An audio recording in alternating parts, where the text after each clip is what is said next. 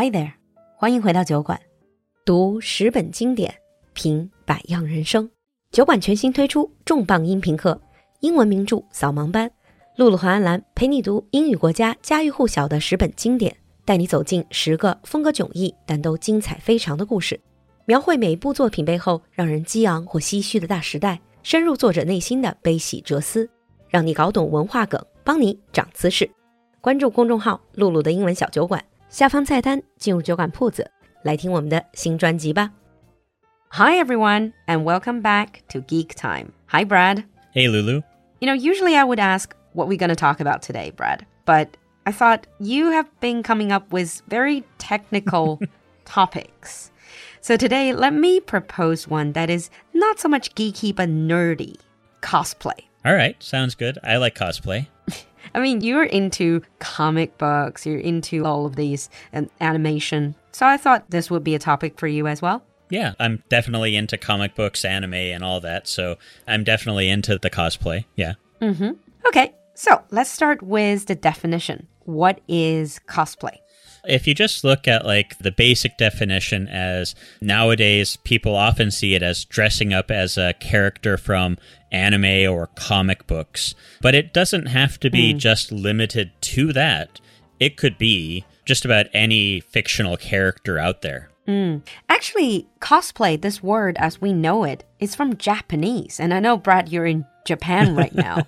How would you pronounce it in Japanese? Cosplay. Ah, It's just it's from two words, costume and play. Yeah. well, they can't make this clearer. It's just you dress up in costume and you play. Yeah. But like you said, it's basically now it can be any type of fictional characters, right? Like movie. For example, now they're showing Jurassic World 3. So technically, I can dress up as a dinosaur and call that cosplay. You definitely could. That would be a very difficult costume to put together, but uh, you could definitely yeah, go for it. And although some people are doing it professionally, they probably get paid for it or they can sell to the end products like um, a finished film or finished photos. But most people do it for fun. yeah. Like uh, nowadays, especially, I would say the vast majority of people are doing it just for fun. There's a very small group of people that do it professionally and get paid to go to conventions, but the vast majority of people are just creating costumes and, and doing it for themselves. So let's do a very simple step by step guide. How to do it. Say if you don't have anything, don't have any experience, how to start cosplay. Well, you know, if you don't have any experience making a costume, one of the things you can do is just go online and, and buy a costume. They're usually pretty cheap, and depending upon where you buy them, the quality can be decent. There are a lot of cheaper costumes, so you have to watch out because hmm. some of them might fall apart after like a, a use or two. But you can definitely buy them online. or you can make them yourself. the really shoddy ones. but you got to have tailoring skills. That's not something that everyone can do, really, to make your own costume, especially considering some of the costumes are hugely elaborate, hugely complex. Yeah.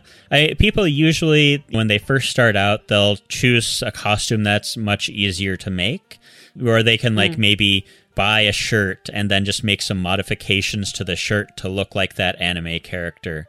Like, if you look at Charlie Brown, for example, he's got a yellow shirt with a, a black stripe on it. And some people will just buy a yellow t shirt and use a, a marker or paint or dye or something to put that uh, diagonal on it. To, yeah. I'm just thinking who's going to cosplay Charlie Brown? I brought up Charlie Brown because I've seen Charlie Brown cosplay before. Wow. Hmm. That is strange. Anyhow, but I mean in China in it has been getting bigger this whole trend, this cosplay trend. So you see some professional quite professional studios on for example Taobao. So you can send them pictures or tell them which character you want and for quite relatively high price they can make it as close to the original costume as possible. Yeah. So it's kind of like customized or even bespoke costume. Mm, for sure. Yeah, like you can do that. If you want to make it yourself, If you want to get more advanced, there's a lot of instructional videos online. You can get foam, you can get cloth, and you know some basic tools, and you can start you know like cutting and making your own costumes. Your DIY cosplayer. Yeah. There, with the prevalence of 3D printing, people are making a lot of the parts with 3D printers and then just putting them together. Ah. Is that why you bought a 3D printer?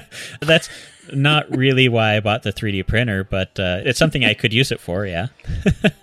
oh no, you use it to make your own quadcopter. Yeah. Like, yeah, robot parts and stuff like that, yeah. All right, so now we're set. We got the costume, we got our characters down. Hopefully, not Charlie Brown. Mm-hmm. Oh, that rhymes. Okay. and where do we go? I know some people, you see a lot of those at places like Comic Con, like the mm-hmm. conventions. Yeah. Conventions are like where most people cosplay. People will, for the whole month or two before the big convention they go to, will build their costume. And into the wee hours of the night before, they'll be finishing it up.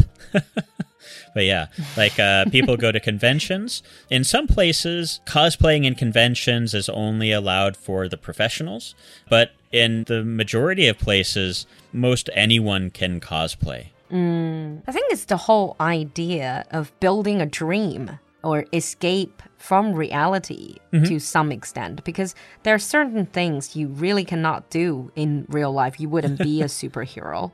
You wouldn't be this magical creature, but this is where you go to dream. I think it's a it's a really lovely idea actually. Yeah. I've been to a few conventions and it's crazy. Just like the experience is, something that most people probably would never even understand. But just seeing there and, and having like 12 Spider-Mans doing a conga line or something like that, or a, a Deadpool here and there. That is fun. Hmm. That does sound fun. And actually, for our listeners who don't really have any idea of what a Comic Con looks like, just think about the Big Bang Theory. when you see the guys, they go to Comic Con, they dress up, they get really serious about their costume. I think you'll get an idea. yeah. But Comic Cons, they are just a convention, right? They're conventions, so they're not all year round. So, what if I want to do cosplay, say, every other week? Well, to be honest, there's probably a convention every other week anywhere in the US. So you just have to be able to drive far enough away. but no, yeah. Like uh, if you don't want to drive or pay to go to conventions every weekend, a lot of universities in the US and, and even like here in Japan, uh, they have cosplay clubs where they have groups of people who get together and make costumes. But yeah. So, like a hobby group. Yeah. There's cosplay meetups as well where people might have a, a party with their friends or at like a bar or something like that where everyone cosplays, wears a costume. Mm, yeah. You know, I would ask what is the difference between a fancy dress party and cosplay party. But I think I don't know if you will agree with me. For example, like fancy dress party around Halloween. Mm-hmm. But for me, fancy dress parties or sort of like those kind of costume parties, they are more just for random fun. You don't Yeah. really have to be accurate. You can just throw anything on and then say, oh, I'm a zombie, I'm a vampire. You don't need to be any specific character. But cosplay is more based on existing storyline. It's much more strict. Right. Oftentimes, like cosplay is quite not just dressing as a character, but you're becoming that character. Like when you're at the convention, when you're with the group of people, you're trying to emulate that character. Mm, I see. That's where the story comes alive. I really love that. Yeah. So, I think we can talk more about cosplay, get more into it in the advanced episode. But for now, let's end this with a question. Let's have a heart to heart. So, Brad, what is your cosplay? What is your actual personal cosplay experience? So I haven't cosplayed a lot. When I was in high school and just after high school, I did a little bit of cosplay and like a party with a group of friends and things like that. You know, I did some LARPing. We talked about LARPing before. I didn't have a character that I was playing necessarily, but you know, we dressed up in costume and role played. But I have been to a convention. I actually went to a convention with our friend James, and uh, I dressed up as a character from an James that you guys know. yeah, the our James. But like, I dressed up as a character from an anime called uh, Lupin Sansei or Lupin the Third. ah, 鲁邦三世. Which one were you? Which one did you dress up? His name is Jigen Daisuke. He's like a Chicago style gangster from Japan. With the beard? yep, yeah. 啊，就是次元大介。如果有人看过《鲁邦三世》，应该记得这个 character。I'm really curious. What did uh, James dress up at? Well, as? James didn't get his costume done in time, so he didn't really have a costume for the cosplay. so he was like your character's is just like assistant. Basically, yeah. handing you stuff. Oh, oh, poor James. Hmm. And as for what I cosplayed at, I'm gonna keep that a secret. All right. If you're interested, leave us a comment in the comment section. Maybe I'll tell you. Maybe I won't. Thank you, Brad, for coming to the show, and we'll see you in the advanced episode. Yeah, no problem. See you then.